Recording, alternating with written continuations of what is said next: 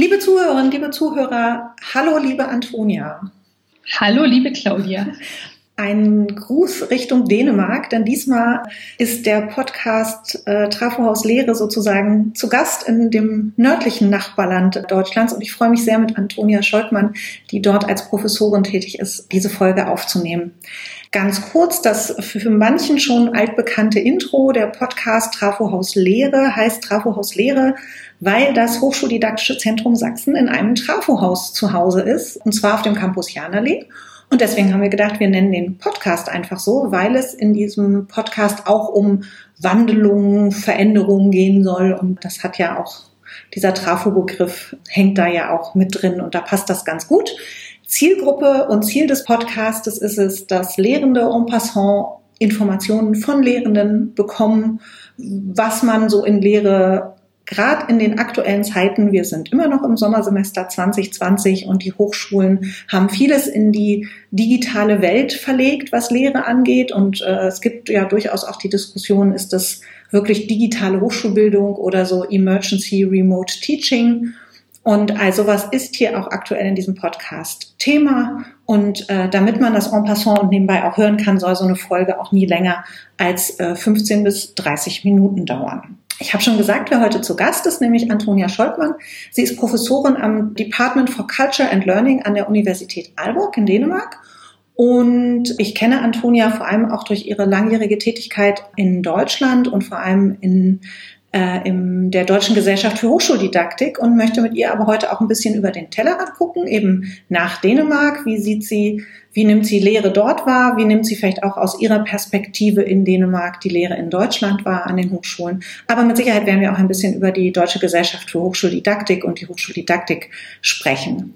Als erstes äh, würde ich Sie bitten, sich vorzustellen, indem Sie ein bisschen berichtet, was ihr an Lehre besonders wichtig ist, damit man gut studieren kann. Ja, Danke, Claudia, und ähm, danke für die Einladung zu eurem spannenden Podcast. Ich äh, finde das ein ganz großartiges Projekt und freue mich sehr, ähm, ja, heute hier mit dir ein bisschen über meine Erfahrungen in Dänemark zu plaudern. Wie du schon gesagt hast, ich bin seit 2018 Professorin an der Universität Aalborg in Dänemark. Viele kennen mich aus dem deutschen Kontext, aber es hat mich nach Dänemark gezogen, und speziell an die Universität Aalborg gezogen, weil die Universität Aalborg eine der großen oder weltweit führenden ähm, Universitäten ist, die durchgängig äh, nach dem Prinzip des problembasierten Lernens unterrichten. Und ich habe mich selbst mit problembasiertem Lernen beschäftigt und das war für mich natürlich eine Beute, die ich mir nicht entgehen lassen konnte, als ich die Chance hatte, mal an einer PBL-Universität als Professorin zu landen. Gesagt, getan. Ich bin am Insti im Institut für Kultur und Lernen, tummel mich hauptsächlich, hauptsächlich in einem Arbeitsbereich, der Learning and Innovative Change heißt. Und ja, das ist eigentlich auch der ähm, Kern oder und Angelpunkt meiner Forschung und Lehre, nämlich innovativer Wandel in der Hochschullehre. Ich bin so ein bisschen eine didaktische Doppeldeckerin. Ich forsche zu innovativer Lehre, aber es ist mir auch extrem wichtig, selber innovativ und ja, einfach gut zu lehren. Was bedeutet das für mich? Das bedeutet für mich, glaube ich, im Kern, dass ich sinnvoll lehren möchte. Dass ich so lehren möchte, dass das, was in der Lehre passiert, für die Studierenden und auch für mich relevant ist. Und dazu gehört für mich einerseits so was wie, ja, was wir aus dem problembasierten oder forschenden Lernen kennen, dass wir an einer authentischen Problemstellung arbeiten aber auch, und das merke ich jetzt hier auf Basis meiner Erfahrungen in Dänemark nochmal sehr stark, dass wir in der Lehre eigentlich Beziehungsarbeit machen, dass wir mit Studierenden Beziehungen eingehen und gemeinsam an Problemen arbeiten. Und ja, je länger ich jetzt hier bin, desto mehr merke ich, dass das eigentlich doch sehr im Kern eines geglückten Lernprozesses steht. Wow, da ist schon ganz viel drin, finde ich, einerseits in dem, was du gerade gesagt hast, und mir schießen ganz viele Fragen durch den Kopf. Und andererseits finde ich, das war gerade schon so ein tolles Statement, dass man schon fast hier abbrechen könnte und die Leute könnten einfach über dieses Statement nachdenken und damit weiterarbeiten. Ich würde den Faden aber gleich aufnehmen, weil meine Eingangsfrage war eigentlich so ein bisschen, wie hast du die letzten Wochen der Lehre in, in Dänemark erlebt? Ich würde es ein bisschen fokussieren auf, wie hast du die letzten Wochen der Lehre eben an einer Hochschule erlebt, die sich dem problembasierten Lernen so verschrieben hat und das zu ihrem Grundthema gemacht hat. Vielleicht hilft es sogar dem einen oder anderen, der jetzt zuhört, nochmal eine kurze Info zu bekommen, was du unter problembasiertem äh, Lernen verstehst. Ja, ich fange ich fang mal damit an. Ähm, ich glaube, es geht gar nicht so sehr darum, was ich darunter verstehe, sondern für mich im Moment darum, was meine Institution, nämlich die äh, Universität Aalborg, darunter versteht. Die Universität Aalborg fährt ein Konzept des sogenannten projektbasierten, problembasierten Lernens, das ähm, im Kern jeder Lehrveranstaltung oder die gesamte Lehre an der gesamten Universität Aalborg mit über 22.000 Studierenden sind studentische Projekte, die über ein ganzes Semester laufen und die der Kern des jeweiligen Semesters, des jeweiligen Lernprozesses sind. Alle anderen Veranstaltungen werden sozusagen so konstruiert, dass sie diesem studentischen Projekten oder der studentischen Projektarbeit dienen. Also in sehr konsequenter Weise eigentlich die Idee so eines ganzheitlichen, ganzheitlichen forschenden Lernprozesses umgesetzt. Auch eine Idee von inverted im Sinne von, dass die, die Projektarbeit steht im Zentrum und die Vorlesung, die Seminare, die vertiefte Wissensaneignung geschieht als Stütze dieser Projektarbeit. Ähm, das ist natürlich was sehr Besonderes und hat uns hier in Aalborg auch in dieser Ad-Hoc Digitalisierungssituation beschäftigt, sage ich mal. Bevor ich ein bisschen näher darauf eingehe, muss ich sagen, auch Dänemark wurde von der Notwendigkeit, die Lehre vollständig remote zu gestalten, ziemlich überrascht. Und ich würde sogar sagen, noch viel krasser überrascht als die deutschen Hochschulen, weil bei uns lief das Semester schon. Okay, ach krass, das hätte ich jetzt gar nicht so, so erwartet. Okay. Doch, doch. Also das skandinavische Semester beginnt am äh, Sommersemester oder Frühjahrssemester, wie wir sagen, beginnt am 1. Februar. ein bisschen flapsig gesagt, weil nach Mitsommer die skandinavische mhm. Sommerpause losgeht. Also Klar. Wir machen vorher fertig. Das heißt, wir waren gut fünf Wochen im Betrieb. Mhm. Also praktisch über Nacht von den 12, vom 12. auf den 13. März. Die Aussage kam, bitte ab morgen alles nur noch digital das Interessante ist, dass es, es hat nicht reibungslos geklappt, aber es hat erstmal so geklappt, dass alle ohne mit der Wimper zu zucken mitgemacht haben. Mhm. Also das war für mich auch erstmal so der erste extrem äh, erstaunliche Punkt. Ich dachte, guck mal an, ne? Also alle irgendwie haben sich zusammengerissen und haben gesagt, okay, ja, irgendwas liefern wir morgen. Ne? Okay. ähm, das mag für deutsche Ohren ähm, äh, echt merkwürdig klingen und ich glaube, man muss ein bisschen besser oder äh, man kann es besser verstehen, wenn man sich nochmal anguckt, was, was in Dänemark oder vielleicht in Skandinavien als, ja, wie sagt man, Leitprinzipien der Bildung gilt und, und auch wie das Bildungssystem aufgestellt ist. Ähm, also zum einen, die Hochschulen sind schon extrem weit, was die Digitalisierung oder waren vor Corona schon extrem weit, was die Digitalisierung anging. Das heißt, wir hatten eine stehende Infrastruktur, mhm. ein obligatorisch von Lehrenden wie Studierenden verpflichtend genutztes Learning Management System, eine Videotelefonie-Infrastruktur, an die zumindest die Lehrenden schon gewöhnt waren, weil wir viele Meetings schon vorher über Skype for Business gefahren haben. Es sind grundsätzlich und auch nicht nur in Hochschulen, sondern auch im, in der Verwaltung, öffentliche Institutionen und so weiter, alle administrativen Prozesse sind digitalisiert. Hm. Die Uni hat eine stehende IT-Support-Infrastruktur und es gibt etablierte Prozesse der Datensicherheitsprüfung. Okay. Und also diese fünf Punkte, das war sozusagen, das war eine bestehende Infrastruktur, auf die einfach in dieser Krisensituation ad hoc massiv zurückgegriffen werden konnte. Und das hat vieles erleichtert. Da gab es an vielen Punkten nicht so viele, wie sagen wir mal, Berührungsängste, wie ich das äh, in der Beobachtung in, in Deutschland äh, mitgekriegt habe. Oder auch einfach, dass ich das Gefühl hatte, selbst sehr traditionell veranlagte Kollegen waren im, im Prinzip schon aufgegleist auf, so läuft das, wenn man es digital macht. Okay, es war einfach eine andere Selbstverständlichkeit dann auch, ne? Also und es waren einfach Strukturen, die da waren und man musste sich gar nicht mehr fragen, wo sind die, wo finde ich die, wo bekomme ich Informationen darüber her, sondern alle wussten, wo sie sind und wo man sie findet und wie man sie kontaktiert. Klar, klar. Und ich meine, natürlich gab es dann zwischendurch auch Irritationen, weil der IT-Support äh, und äh, Service und die, die ähm, E-Learning-Büros dann zwischendrin auch mal zwölf Stunden nicht genau wussten, welches Alternativsystem zu Skype for Business jetzt geht oder nicht geht. Aber mhm. es war dann inner, also nach meiner Beobachtung innerhalb meistens von weniger als einem Tag war eine Lösung und eine verbindliche Aussage auch zu solchen Sachen wie, dürfen wir jetzt Zoom nutzen oder nicht, einfach da. Ja. Meistens gleich hinterlegt mit ein paar Videotutorials. Wie, wie installierst du dein alternatives äh, System? Und das war, also ich habe schon erlebt, dass auch die Institution unglaublich dahinterher war, dass ganz schnell einfach diese Dinge liefen. Ne? Mhm.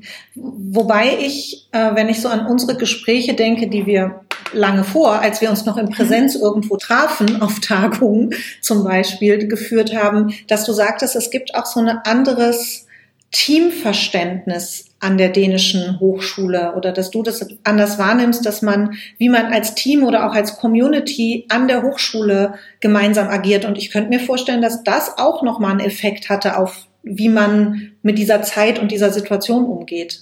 Absolut. Also ich meine, auch, auch da natürlich war jede und jeder erstmal so auf sich zurückgeworfen, ne? weil man war, oh mein Gott, ich habe morgen eine Veranstaltung angekündigt und was mache ich denn jetzt? Oder ich habe nächste Woche äh, was. Aber also ich fand, dass, es gab eher so ein kollektives Moment, dass einfach klar war, wir müssen das alle gemeinsam gut über die Bühne bringen oder gemeinsam sind wir dafür verantwortlich, dass das läuft. Und das finde ich hat sehr gut getragen. Und äh, wie gesagt, ich, also ich, ich war wirklich dankbar, habe mich sehr gut von, von Hochschulleitung und auch von unserer Institutsleitung unterstützt gefühlt an dem Punkt. Und die ganzen ja, Support-Services, die es hier einfach standardmäßig gibt, haben unglaublich schnell gegriffen und, und sozusagen mir dieses oder uns allen dieses Agieren als, als Gruppe von Lehrenden, die auch ihr, ihr Bestes geben, ja, das hat uns einfach sehr gut geholfen. Vielleicht dazu, was, was ich sozusagen neben diesem, dass es eine gute Infrastruktur gab. Das zweite, für mich total überraschende und extrem, also wirklich auch, auch tolle Moment war, dass mit diesem, mit dieser Ansage, geht digital, guckt, was möglich ist, die gleichzeitig die Aussage verbunden war, und das aller, allerwichtigste, was ihr sicherstellen müsst, ist, dass die Beziehung zu den Studierenden bestehen bleibt. Toll. Es war so ein bisschen sogar so, also da möchte ich jetzt nicht, nicht darauf festgenagelt werden, dass es in der E-Mail stand, aber für mich kam eigentlich die Botschaft an, egal was ihr macht, die oberste Priorität hat, dass ihr im Rapport mit den Studierenden bleibt, dass die Studierenden euch erreichen können, dass ihr den Studierenden das Gefühl gibt, dass sie nicht alleine sind in dieser Situation. Mhm. Und was dann inhaltlich passiert, das, das ruckelt sich schon.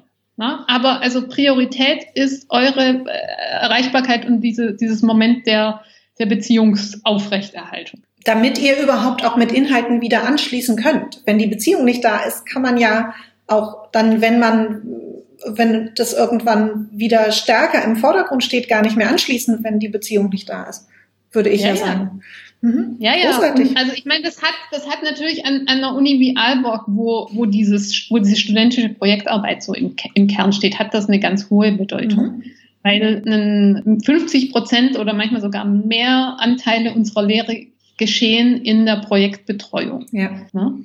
Und damit war natürlich klar, dass das ist, das ist unsere Kernaufgabe, auch zur Verfügung zu stehen und, und die, die, die, die, den, diese, diese kollaborative Beziehung, die wir da eingegangen sind und die wir den Studierenden anbieten, dass wir die auch aufrechterhalten müssen. Und der Vorteil war ja, ab 1. Februar, ihr hattet Beziehungsarbeit in der Präsenz schon ja. geleistet, ne? Also Beziehungen auch von zu Studierenden, die man vielleicht das erste Mal gesehen hat in den Projektgruppen. Die Beziehung war aufgebaut, als man in den digitalen Raum ging. Ihr musstet die Beziehung nicht im digitalen starten. Genau. Und also das war eigentlich der dritte Faktor neben guter, guter IT-Infrastruktur und dieser sehr klaren Ansage Beziehung, dass wir natürlich den Vorteil hatten, dass wir in einem sogenannten geblockten Semester arbeiten. Mhm. Ähm, das heißt, wir haben keine parallel laufenden Veranstaltungen über das ganze Semester, sondern haben am Anfang des Semesters die ersten sechs Wochen, also fünf Wochen davon waren schon vorbei, da sind die eigentlichen inhaltlichen Lehrveranstaltungen. So dass wir eigentlich, uns hat diese ganze Situation erwischt im Übergang zwischen die inhaltlichen Veranstaltungen sind durch und die inhaltlichen Veranstaltungen finden meistens halt auch in dieser geblockten Form, also als Tagesworkshops und ähnliches statt. Da gab es dann nicht mehr so viel zu tun und wir konnten, also viele Lernenden konnten das relativ smooth dann äh, in, in diese Projektbetreuungsphase facilitieren. Mhm. Was würde ich jetzt sagen, natürlich auch ein Glücksfall war. Ähm, nichtsdestotrotz habe ich zum Beispiel selber auch noch, ich glaube, insgesamt habe ich vier Veranstaltungen habe ich noch gehabt mhm. und habe die dann entsprechend digital umgebaut habe persönlich äh, durchaus auch so äh, gemerkt, dass in, unter der Krise ich nicht meine Ansprüche an, das muss die beste digitale Lehrveranstaltung der Welt sein, dass man die dann manchmal auch einfach nicht aufrechterhalten kann, dass es einfach darum ging, schnell eine Lösung zu finden. Aber insgesamt muss ich sagen, dass erstaunlich gut lief oder dass ich das als sehr gut gestalteten und auch äh, für mich irgendwie sehr positiven Prozess jetzt erlebt habe, was hier in Dänemark los war. Jetzt muss ich nochmal nachfragen. Ich vermute also, hm. oder du hast es schon gesagt, die, die Lehre in Dänemark ist so ein bisschen es gibt so drei Phasen. Es gibt die eher inhaltsorientierte Phase zu Beginn, dann gibt es die Phase, oder ja. jetzt in Aalborg, ne, die, dann gibt es die Phase der, der Projektarbeit, wo die Lehrenden eher Berater, Begleiter der mhm. Studierenden Gruppen oder Einzelarbeit sind. Und ich vermute, es kommt dann die dritte Phase Prüfung. Ja. Wie macht ihr die? Seit dieser Woche haben wir Prüfungen. Und das ist auch unter anderem ein Grund, weshalb ich seit Sonntag wieder in Dänemark bin. Ja. Ähm, also unsere Prüfungen, und auch das ist eine Spezialität der Universität Aalborg, unsere Prüfungen sind ausschließlich die sogenannten Projektexamen. Bei uns mhm. gibt es keine, also so gut wie keine Klausuren. Manche Fächer machen zwischendurch auch nochmal so kleinere Tests und sowas. Aber die große Prüfung am Ende des Semesters ist immer die Prüfung oder die Verteidigung des Projektes. Okay. Und es wurde jetzt hier, äh, wir fahren jetzt eine Hybridlösung insofern, als die großen Projekte, also die Bachelor- und Masterprojekte und also wir haben eine Reihe berufsbegleitender Master. Die Abschlussprüfungen finden in Präsenz statt und die Semesterabschlussprüfungen, also die kleinen Projekte, finden digital statt. Mhm.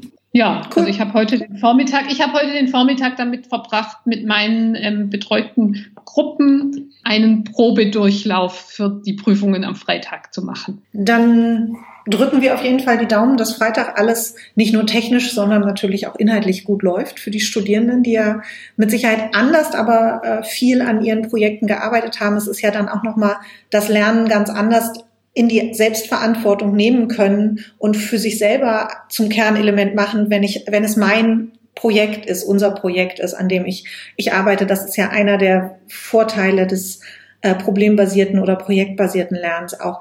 Ich weiß, dass dir das andere Thema, was, was ich schon angekündigt hatte in der Einleitung, auch ganz wichtig ist und deswegen würde ich gerne dazu überleiten. Diese Perspektive, du bist in Dänemark, bist aber auch Vorstandsmitglied in der Deutschen Gesellschaft für Hochschuldidaktik ähm, wie schätzt du da gerade die Situation ein? Was, was, was siehst du, was das für die Hochschuldidaktik gerade bedeutet, was da gerade passiert in Deutschland, Europa, der Welt äh, unter dieser Pandemie äh, Covid-19 an den Hochschulen? Ja, also ich weiß nicht, ob ich ähm, die Welt abdecken kann mit meiner Perspektive. Ähm, ich habe natürlich jetzt viel ähm, mitgekriegt beobachtet, Gespräche geführt mit den Kolleginnen, Kollegen, jemand wie dir, aber auch viele andere, die die äh, in Hochsch auf hochschuldidaktischen Stellen tätig sind. Und ja, wie kann ich das sagen? Ich, ich bin so schwer beeindruckt davon, wie viele unserer Kolleginnen und Kollegen aus der Hochschuldidaktik in den letzten Wochen unglaubliche Supportarbeit geleistet haben. Ich glaube, an, an vielen Hochschulen war einfach klar, man, man braucht irgendwie Leute, die sich auch, also die sich mit Lehre auskennen, die sich aber auch irgendwie mit digital auskennen und die schlichtweg als Gesprächspartnerin zur Verfügung stehen für all die Lösungen, die es jetzt braucht. Ne? Gesprächspartnerinnen für Lehrende, Gesprächspartnerinnen für die Hochschulleitung, Personen, die auch ähm, Leute zusammenbringen können und sagen können, wir, wir koordinieren, dass Leute sich austauschen, dass es Wissensteilung und Wissensaufbau gibt. Insofern äh, habe ich so ein bisschen diese, diese, diesen Impuls zu sagen, äh, eigentlich hat sich unter dieser Krise gezeigt, wie unglaublich wichtig Hochschuldidaktikerinnen und Hochschuldidaktiker institutionell sind als eine der wichtigen Personalgruppen sozusagen oder per, per, äh, Personengruppen, die helfen kann, Lehre als Gemeinschaftsaufgabe einfach zu facilitieren. Ja. Und also nochmal den Schwenk zurück nach Dänemark, das jetzt hier, gut, Dänemark ist auch ein kleines Land und es gibt eine sehr kollektive Kultur, aber ich habe durchaus auch gesehen, dass zum Beispiel meine Kolleginnen und Kollegen hier im, im skandinavischen äh, System durchläuft man ein standardmäßig eine hochschuldidaktische Qualifizierung. Und die, die Lehrenden hier in Dänemark, die, die wissen gut Bescheid über Prinzipien des Lehrens und Lernens mhm. und konnten dann irgendwie diese Ad-hoc-Digitalisierungsnotwendigkeiten total schnell und eigentlich schon fast intuitiv mit Grundprinzipien guten Lehrens und Lernens zusammenbringen. Und das hat was damit zu tun, dass es hochschuldidaktische Teams gibt an jeder Hochschule ähm, und dass es eine gemeinsame Konversation über diese, über diese Themen gibt und dass alle auch involviert sind, ja. Vor dem Hintergrund, ähm, ja, wie soll ich sagen, alle Hochschulen, die ihre Hochschuldidaktikerinnen und Hochschuldidaktiker noch nicht, nicht entfristet haben, sollten das dringend tun, weil sich spätestens jetzt gezeigt hat, wie wichtig diese Gruppe als, als Gesprächspartnerinnen und Gesprächspartner sind. Äh, vielen, vielen Dank, äh, stellvertretend äh, sozusagen von all denen, die ich nehme es genauso wahr. Also das ist, glaube ich, einfach. Ich hatte gerade ein bisschen echten Kloß im Hals, weil ich dachte, ja, genau das ist es. Also es wurde a unheimlich viel, unheimlich schnell, unheimlich konstruktiv auf die Beine gestellt, aber eben genau der Punkt, den du auch angesprochen hast, die Hochschuldidaktikerinnen und Hochschuldidaktiker sind qua ihrer Aufgabe in Kommunikation mit den Lehrenden und sind der Support und die Unterstützung für Lehre. Und äh, dass da schnell auch diese Kommunikationsfäden nicht abgerissen sind, sondern vielleicht sogar manchmal durch den digitalen Weg intensiviert werden konnten oder auch beschleunigt werden konnten, finde ich, es ist dann auch ein, ja, doch irgendwie kleiner positiver äh, Effekt der dazu geführt hat, dass ganz tolle Formate auch mit Lehrenden gemeinsam entstanden sind, weil diese Kommunikationsabläufe da waren und gegriffen haben. Und äh, das war ganz war und ist ganz toll zu sehen und zu beobachten. Und ich bin da auch sehr, sehr dankbar für. Und ich finde das so schwierig, wie ich die Situation im Moment finde, ich, ich habe den Eindruck, dass viele, wir sind äh, Mitte Juni, ganz schön auf dem Zahnfleisch gehen und hoffen, dass die Vorlesungszeit demnächst mal zu Ende ist, um sich zu justieren und zu organisieren und zu strukturieren. Gerade auch unter den Vorzeichen, dass wir ja in ein immerhin hybrides Wintersemester, denke ich, an den meisten Hochschulen gehen werden. Aber also ich finde, alle haben sich jetzt eine absolut demnächst mal eine Pause verdient, aber die Leistungen, da ziehe ich auch absolut den Hut vor. Ja. Das kann ich anders nicht, fand ich ganz schön, dass du das Thema auch so angesprochen hast. Wir kommen schon langsam äh, zum Ende des Podcasts und ich ende ja immer mit der Rubrik, ob es irgendwelche Erkenntnisse der letzten Tage und Wochen gibt, die Wow-Erlebnisse der digitalen oder Emergency Remote Teaching, wie man es auch immer nennen möchte, waren oder auch sowas für die digitale Mülltonne. Ich, ich lache, weil ähm, das, äh, aus irgendwelchen Gründen habe ich diesen Punkt auf, auf deiner ähm, Vorab-Checkliste komplett überlesen. Aber also ich meine, was, was wir jetzt ja gerade so äh, nochmal ein bisschen auch gemeinsam rausgearbeitet haben, diese, diese große Erkenntnis, wie sehr, wie, wie vieles unter der, diesen Corona-Bedingungen sich nochmal gezeigt hat, wie vieles einfach mit guter Kollaboration und mit gemeinsamen Lösungen finden zu tun hat. Ja. Ist für mich eigentlich, also auf eine Art wusste ich das, äh, war mir das vorher schon klar, aber es, es wie unter einem Brennglas ähm, sieht man eigentlich im Moment, wo, an welchen Stellen es gelingt, dass, dass gemeinsam gute Lösungen gefunden werden und wie wichtig das ist. Ja. Das, halt, das halte ich, das nehme ich für mich sehr aus dieser, aus diesen letzten drei Monaten äh, mit raus. Digitale Mülltonne, ich weiß es nicht, kann, kann ich gar nicht so sagen. Also, hm. Da bist du ja nicht allein. Das geht vielen so, dass sie sagen, also so richtig schlecht für die Mülltonne ist eigentlich gar nichts. Nee. Äh, man lernt, also es liegt dann vielleicht auch manchmal den KollegInnen, mit denen ich so rede, die immer sagen, naja, wieso auch aus der Situation, wo was richtig schief gegangen ist, habe ich noch was Cooles gelernt. Ja, ja. ja und ich meine, klar, ähm, man, man muss sich anpassen und ich, ich habe in der Zwischenzeit auch einen zweiten großen Bildschirm hier stehen, weil ich irgendwann gemerkt habe, dass mein üblicher Modus operandi mit einem kleinen Laptop äh, einfach nicht funktioniert. Ne? So. Ja. Aber ich meine, das ist das sind, das sind Learnings, das sind nicht nee, also dann äh, sind wir schon am Ende und es bleibt mir nur Danke zu sagen für das anregende Gespräch und die tollen Ideen. Ich glaube, wir äh, hätten noch lange, lange weitersprechen können und plaudern können. Aber mein Job in diesem Podcast ist ja auch immer ein bisschen die Uhr im Auge zu haben und die tickt. Also ein herzliches Dankeschön äh, nach Aalborg äh, und an dich, Antonia, dass du dir die Zeit genommen hast und uns an diesen Perspektiven und deinen Eindrücken und Wahrnehmungen hast teilhaben lassen. Vielen, vielen Dank. Sehr gerne, liebe Claudia. Vielen Dank allen fürs Zuhören und wenn es Ideen, Anregungen, Tipps gibt, äh, Themen, die wir mal besprechen sollen, Vorschläge von Gästen, einfach eine E-Mail schicken an trafohauslehre.hd-sachsen.de. Vielen Dank fürs Zuhören und bis ganz bald. Tschüss.